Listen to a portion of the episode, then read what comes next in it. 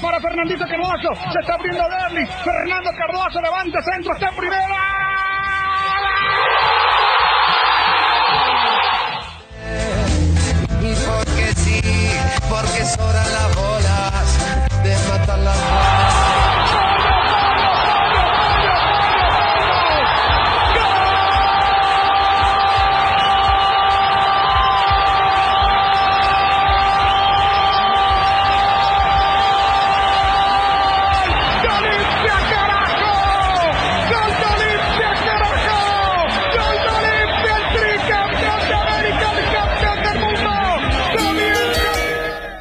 de Dia 6, de volta com mais um episódio do Copeiro e Peleador La Pelota no Semântia, agora nessa nova fase, nessa nova versão. Agora o La Pelota, ele é, ele é parte de uma SAF, é isso, Petiço Dias?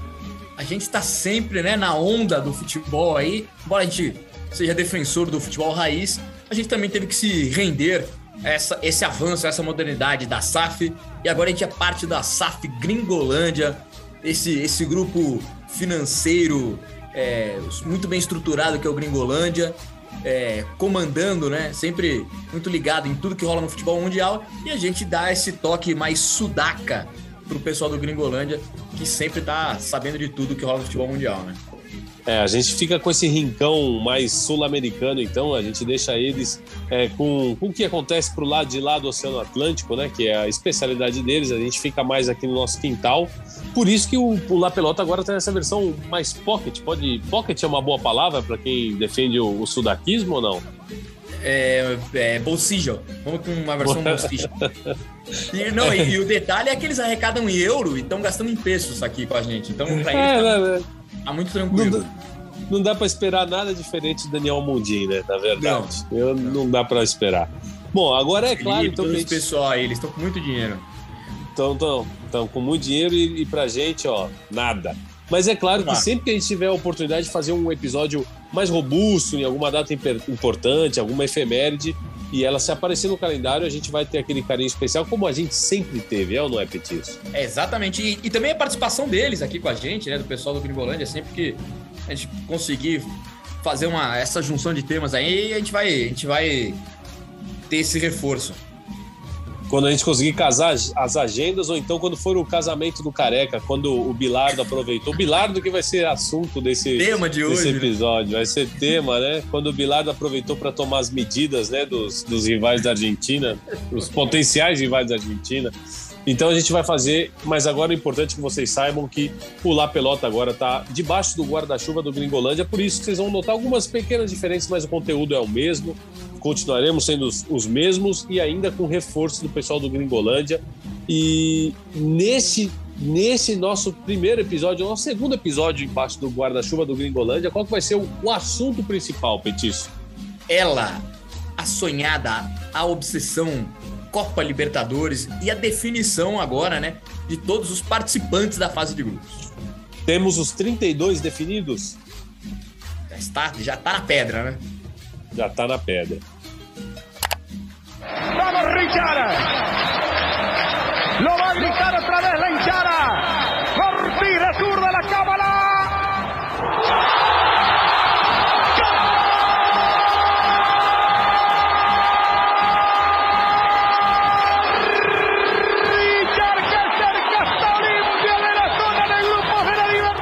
Capo, aí a gente escutou a narração do último pênalti na série que definiu a classificação do Olímpia, a fase de grupos, e eliminou o Fluminense.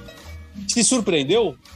Sim, sim, pelo que foi o primeiro jogo. É claro que quando a gente olha entre todos os duelos, é claro que um- a- o peso da camisa do Olímpia tem que ser levado em consideração e você decidir o jogo lá sempre é mais complicado, né? Decidir a, a série lá sempre é mais complicado. Mas pela forma como o Fluminense começou o ano, pela, forma, pela vantagem que ele abriu é, no Rio de Janeiro, tudo pra mim parecia encaminhava para que o Fluminense fosse voltar de lá com a vaga e aí todos os brasileiros, né? É, a gente teria a participação de, de- dos nove times brasileiros na fase de grupos. Me surpreendeu a forma como o Fluminense foi eliminado. Mas trago para você uma discussão, uma discussão que rolou lá no Sport TV News também. Sim. Dá para dá pra chamar de vexame, fracasso ou dá para chamar de frustração? O que, que você prefere? Eu acho que ele ficou no meio do caminho entre a frustração e o fracasso. Porque o Fluminense investiu para chegar na fase de grupos. O Fluminense não estava pensando em montar esse time para né, trazer os reforços que trouxe, experientes, para simplesmente é, agora vamos disputar a Sul-Americana. Não era essa a ideia do Fluminense. Vergonha, não, porque você caiu diante de um grande da América do Sul. Enfim, não, não foi, né? Não, não foi uma coisa vexaminosa. Mas eu acho que fica entre essa frustração e o fracasso, sem dúvida. Você, eu vou te dizer. Um... É, eu, eu, eu, eu já. Eu, você deu um spoiler no Spot TV News, eu acho que você não compra tanto essa tese, né? É, eu não compro porque, na verdade, aí eu tô que são, são dois placares completamente normais, assim, do futebol, um 3x1 e um 2x0. É claro que o Fluminense no Sem Rio dúvida. jogou mu muito é. mais bola do que o Olímpia na condição de local. Mas o Olímpia, na condição de visitante, foi menos pior que o Fluminense, porque o Olímpia ainda fez um gol, ainda tentou, ensaiou alguma coisa. O Fluminense foi de uma retranca vergonhosa, assim, me, me assustou não, o Fluminense um pouco. foi muito a... mal. É, o Fluminense foi muito mal em tudo lá. É, mas a gente, o Olímpia ainda faz o gol aqui, mas ainda claramente num erro, né? Não, é isso que eu digo. Eu acho que o Olímpia, quem vendo o jogo, é, o jogo de ida, me deu a sensação de que o Fluminense estava muito encaminhado. Ainda, é, claro que o futebol tá, tá sempre aí para surpreender, e, e, ainda mais a gente que, que gosta desse, do futebol sudaca, é, sabe da força do, do velho rei, né? E do Rei de Copas, que é o Olímpia. A camisa desse time, a torcida. Isso pesou. Acho que de alguma maneira, sinceramente, eu acho que o Olímpia ontem, é, nesse, né, nessa eliminação, botou a. botou um pouco dessa, desse peso na mesa. É, e o Olímpia vinha de uma vitória contundente no clássico no último fim de semana, o Cerro Porteio. Acho é, que isso foi, foi crescendo, né? Foi numa crescente, o Cerro perdeu por 2 a 0 jogando em casa lá na Nova Oja tava, tá liderando ainda o campeonato é, paraguaio, mas agora não mais invicto, porque perdeu justamente o clássico e o Olímpia, que tinha poupado alguns titulares. Por exemplo, o Richard Ortiz, o capitão, não jogou no fim de semana e foi ele quem decidiu na última cobrança.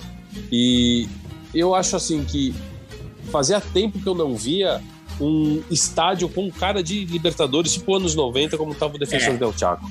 É, o Defensores. E é isso. Foi, foi um jogo. É, foi um jogo muito clássico, muito claro de Libertadores ali. E eu acho que talvez tenha faltado ao Fluminense o entendimento do que era, do que era isso, né? Que era, era um jogo de Libertadores é, com todos os seus pesos e suas é, peculiaridades.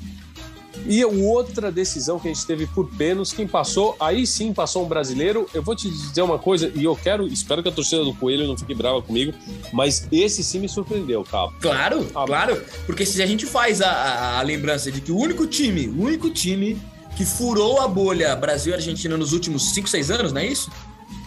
Exatamente, vamos. Exatamente.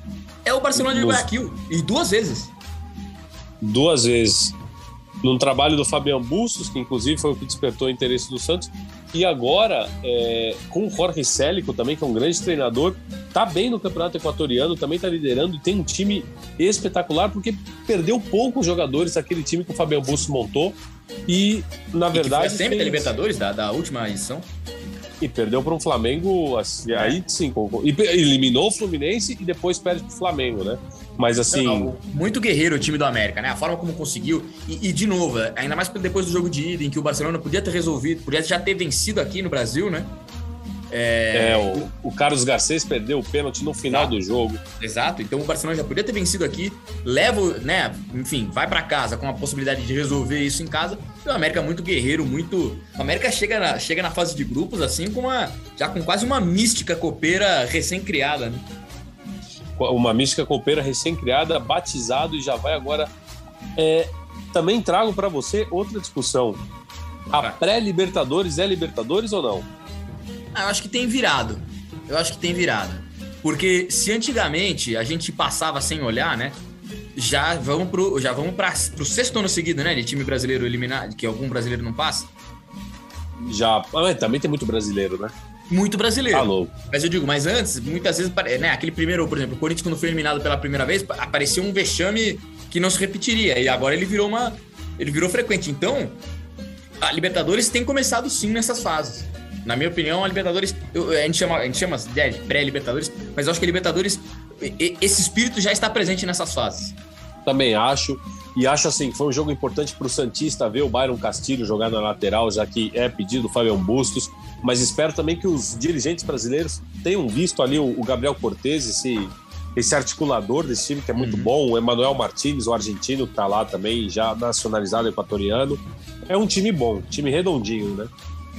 Exato, exato. É, é, essa, essa, me parece, essa tem sido a maior surpresa de, dessa fase de. dessa dessa última fase eliminatória antes da fase de grupos, né? Dessa terceira fase que a gente tem chamado. É, acho que foi a maior surpresa. As outras duas classificações mais esperadas, né? O Estudiantes passa pelo Everton e o Strongest é, em cima da Universidade Católica de Quito também é um pouco mais é previsível isso. O Strongest que a gente ficou esperando até agora para gravar, porque o Strongest venceu por 2 a 1 a Universidade Católica de Quito e o gol saiu lá com o Rodrigo Amaral, aquele uruguaio, cria do Nacional de Montevideo, que foi pro Racing, mas foi mandado embora por sobrepeso. Sobrepeso, quando diz sobrepeso, é porque tá gordo? É, em geral sim, em geral sim. Se não, tem, se não é alguma coisa a ver com lastro, com alguma coisa com alguma coisa que ele tenha guardado na, na, na, no bolso, me parece que sobrepeso tem a ver com o rapaz ter que emagrecer um pouco. Rapaz, ele tá gordinho. E ele foi expulso no fim de semana, também teve clássico lá em La Paz, o clássico passeio, Bolívar e, e Strongs venceu 1x0 o Bolívar. E ele foi expulso por ter agredido o quarto árbitro, ele pode pegar de seis meses a um ano e meio de punição. Mas antes de, sair, antes de sair, ele pelo menos classificou o time para Libertadores, né? Para fase de grupo da Libertadores. Classificou, deu a vitória, porque o Strongest tinha empatado com a Universidade Católica de Quito por 0 a 0 no primeiro jogo. Strongest que também eliminou já o Plaza Colônia, eliminou bem. Eu, e chega forte, né? Agora, é curioso, que a gente podia ter perdemos a chance de um clássico boliviano nessa fase, já que o Bolívar ficou pelo caminho, né? Sim, sim. E aí a gente ia ter a repetição de novo desse, de, dessa, desse duelo passenho. E é aquela coisa, né? O Strongest é, avança e sempre é aquela complicação de você ter um time boliviano no grupo, a viagem, todo, toda, é, toda logística que tem que se armar para ir jogar lá.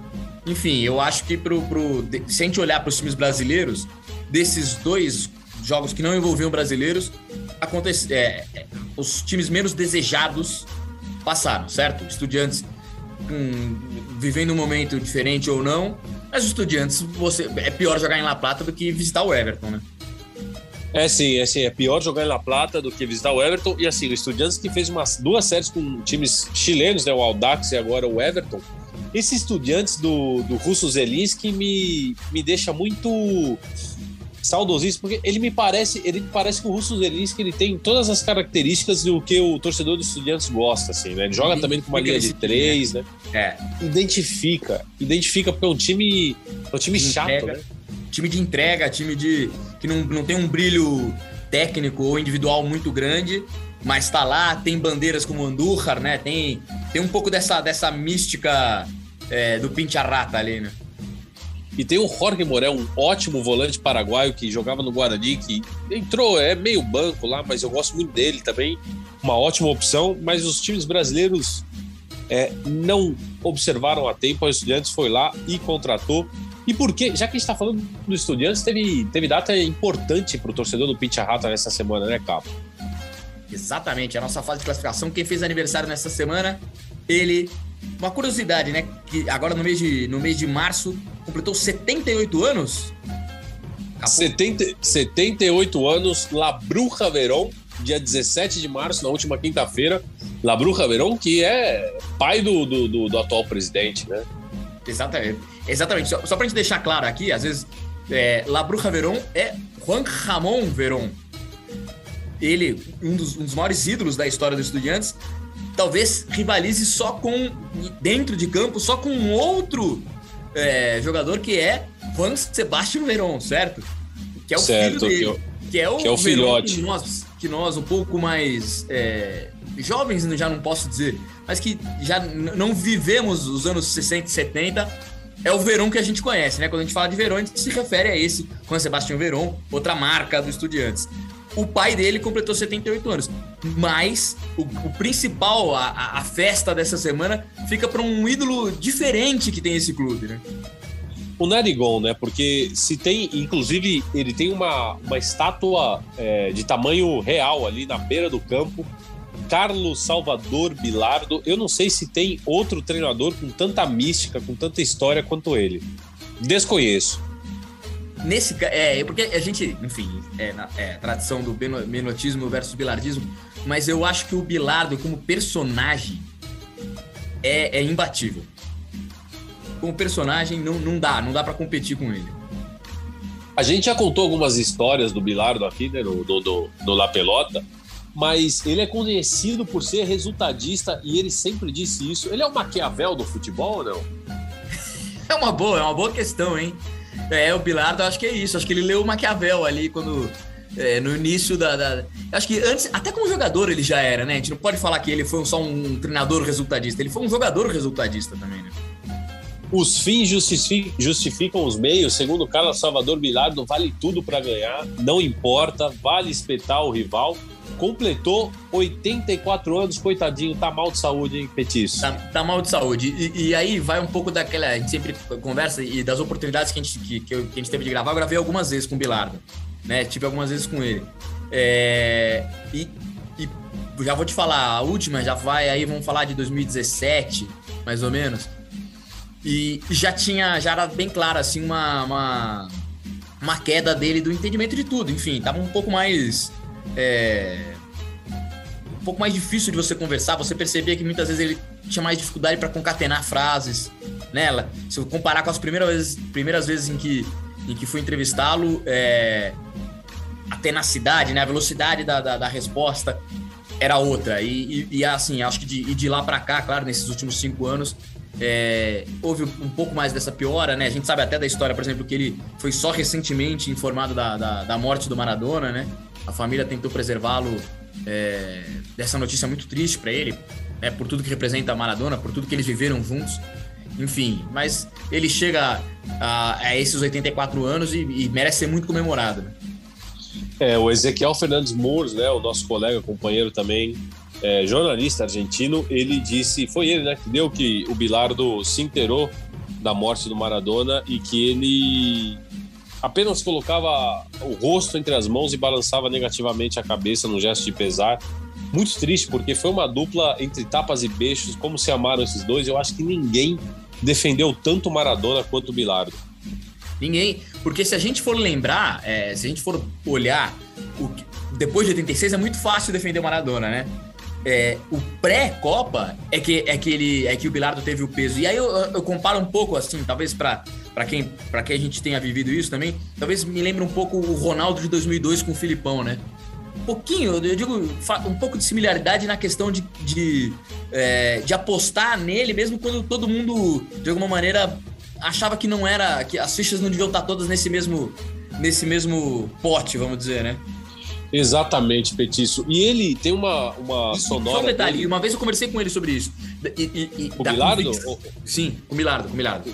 Da convicção que ele teve, e aí quem, quem até um outro colega participou disso foi o Daniel Arcucci. É, da convic... Ele levantou essa, né? Ele levantou essa bola um, um, pouco antes e quando a gente foi entrevistar o Bilardo, a gente levou essa questão para ele. Da convicção que ele teve em defender o Maradona como bandeira da seleção argentina naquele momento é, e a convicção que ele tinha de que o Maradona podia, enfim, é, é era quem podia guiá-los. Obviamente, ninguém imaginava com, que com aquela Copa de 86, que até hoje dá tanta, tanta, tanta história, né, da forma como foi, mas ninguém podia. É, e, e, a convicção que ele tinha de que o Maradona era quem podia guiar aquela seleção é, à conquista, à glória mundial. Você tem tua história preferida do Bilardo? Ah, putz, são tantos. A gente já falou um monte, né? E não acaba, né? Ah, não tem. Acaba. Qual é a tua? A minha é da, da Alitalia. Que era aquele. Eu acho que eu já contei também aqui, quando é, ele no centro de treinamento. No treino em né? Exato. Que ele para o treino, que ele vê o, o, jogador distraído olhando um avião pousar lá e, o, e ele dando treino. Aí ele apita para o treino, chega até o, até o jogador e fala assim: qual era o avião? De que companhia era o avião? E o jogador não sabe responder. De que companhia era o avião? O jogador não sabe responder. Ele falou: Ali, Itália, tem que estar atento a tudo, a tudo. E vai e continua o treino. Que, que figuraça. E, e, e, assim, a gente falou muito dessa, dessa, é, dessa obsessão dele pelo resultado, e ele não vinha só, muitas vezes acaba sendo marcado só pelas trampas, né? E, e, muita, e ela vinha muitas vezes dessa obsessão dele, né? Acho que esse é um outro ponto muito, muito importante dele, é essa obsessão pelo futebol, essa, É, é, é aquela coisa do, do de treinar até a recuperação, né? Essa é, essa é uma das histórias que eu gosto muito, de treinar até a comemoração do gol, né?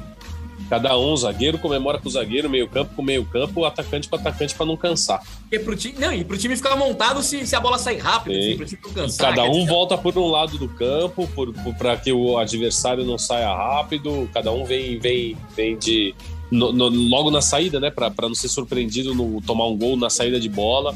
Ele era meticuloso, ele é, né, meticuloso demais, demais. Enfim, tem, tem muitas histórias. A história da camisa, né, do jogo contra a Inglaterra, de como ele. Enfim, de, ele, ele, estava atento a todos os detalhes e isso fez diferença.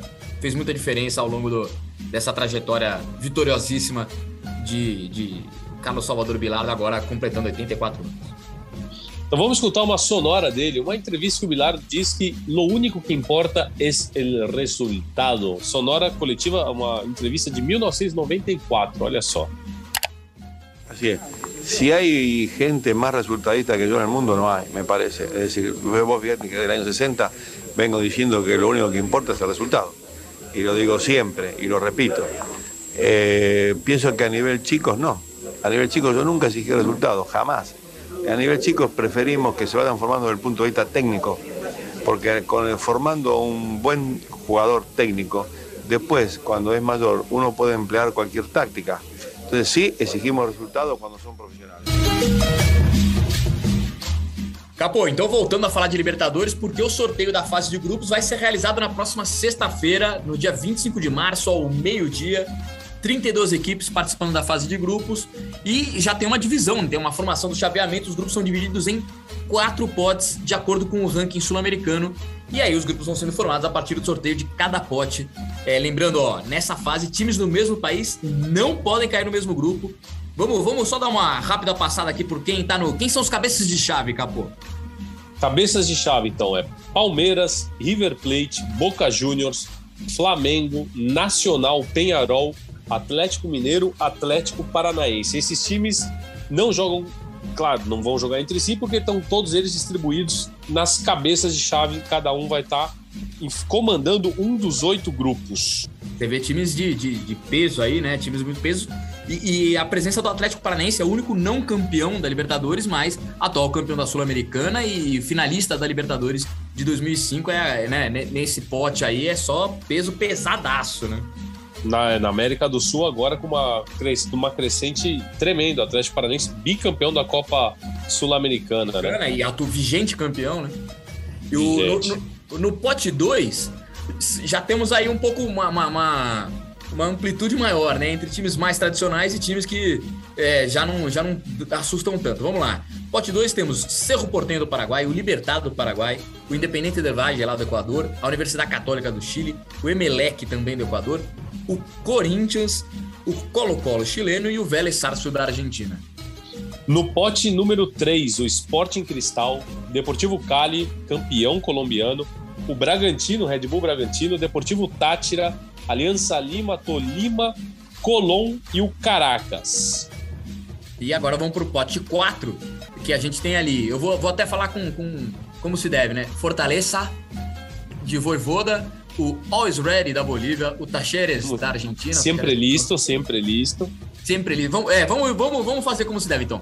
Pote 4, Fortaleza, sempre listo, que é o, o Always Ready da Bolívia, Tacheres de Córdoba, o Independente Petroleiro da Bolívia, o Olímpia, o velho rei de Copas, ocupando aí essa, essa vaga no pote 4, o América de Minas, agora né, também ganhando vaga, o Estudiantes e o The Strongest, que agora é, foi o último time a se garantir é, na, na, na, fase de grupos da Libertadores.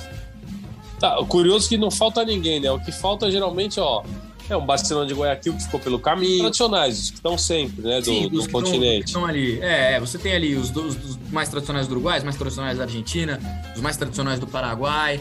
É, é isso, você vai. É, é, o Barcelona, se você olhar pelo retrospecto recente, realmente quem, quem talvez tenha ficado pelo caminho tenha sido o Barcelona de Guayaquil, grande, né, a, a grande perda aí do mais recente. Promessa de uma boa Libertadores, hein, Petiço? Sim, é, é, é, a tradição, né? Não, não, pode faltar. Eu acho que, de novo, assim, é difícil é, a gente fugir do domínio brasileiro é, barra argentino. E talvez aí nesse ponto, eu acho que é, a gente vê a presença. O, o, River sempre continua marcando né, forte ali, continua passando. Passadas, marcando tendência, diria. Marcando tendências. É, o Boca é, se reorganizando de alguma maneira. Enfim, eu acho que a gente. Eu, eu gosto. Eu, eu, quero ver esse Penharol também. Né? Como, como, é que ele, como é que ele como é que ele chega para essa Libertadores também. Se a gente olhar ali entre aqueles que, que causam um pouco mais de sensação, além, óbvio, dos times brasileiros que chegam muito forte. Né? Furacão que está de olho no Agostinho Canove do Penharol, bom jogador, 23 anos, atacante, mas já, já teve fases melhores, hein? Agora não sei se está é. tão. No, é, ele, ele não é o melhor momento. Havia sido é, escolhido o melhor jogador do time do campeonato pelos próprios jogadores, né? Do, no, no, Uruguai. É, é um reconhecimento muito próprio, né? Quando os próprios jogadores te elegem, e, mas realmente não, não, já, não, já não vive, talvez tenha caído desde, desde então, né? Mas eu acho um reforço interessante, viu, Capô?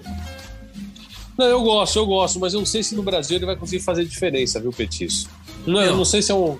Não é que nem um Facundo Torres, um Dente Lopes, que quando. O Facundo Torres nem jogou aqui, mas o Dentito Lopes, quando chegou, fez diferença. A gente sentiu, ele era muito mais decisivo, já tinha jogado muito no Nacional. O Canóbio ficou no banco algumas vezes lá é. também, no Penharol. Mas enfim, né? A ver, a ver que passa. A ver.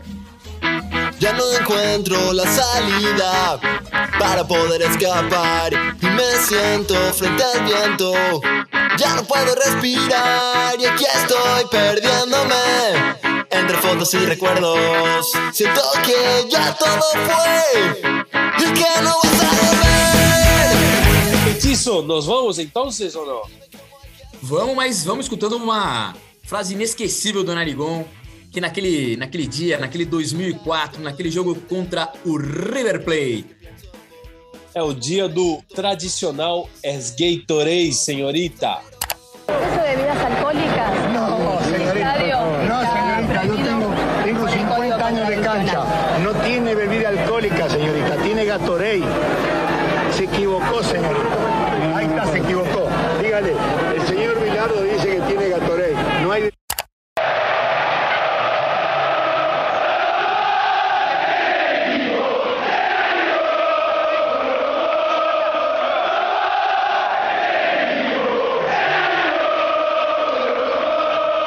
Lembrando que você encontra o Pelota Semântia no ge.globo barra podcasts e também no seu tocador favorito de podcasts, na Apple Podcasts, no Google Podcasts, no Pocket Cast e também no Spotify. Assine e siga o nosso programa no seu tocador, porque sempre que a gente tiver um episódio novo, ele vai aparecer para você. O La Pelota tem a produção e roteiro do Léo Lepre, a edição primorosa de La Fiera Pedro Suaide, a curadoria fundamental do Petiço Dias. Mas a coordenação fica com eles, os capos de verdade, Rafael Barros e Andrés Amaral.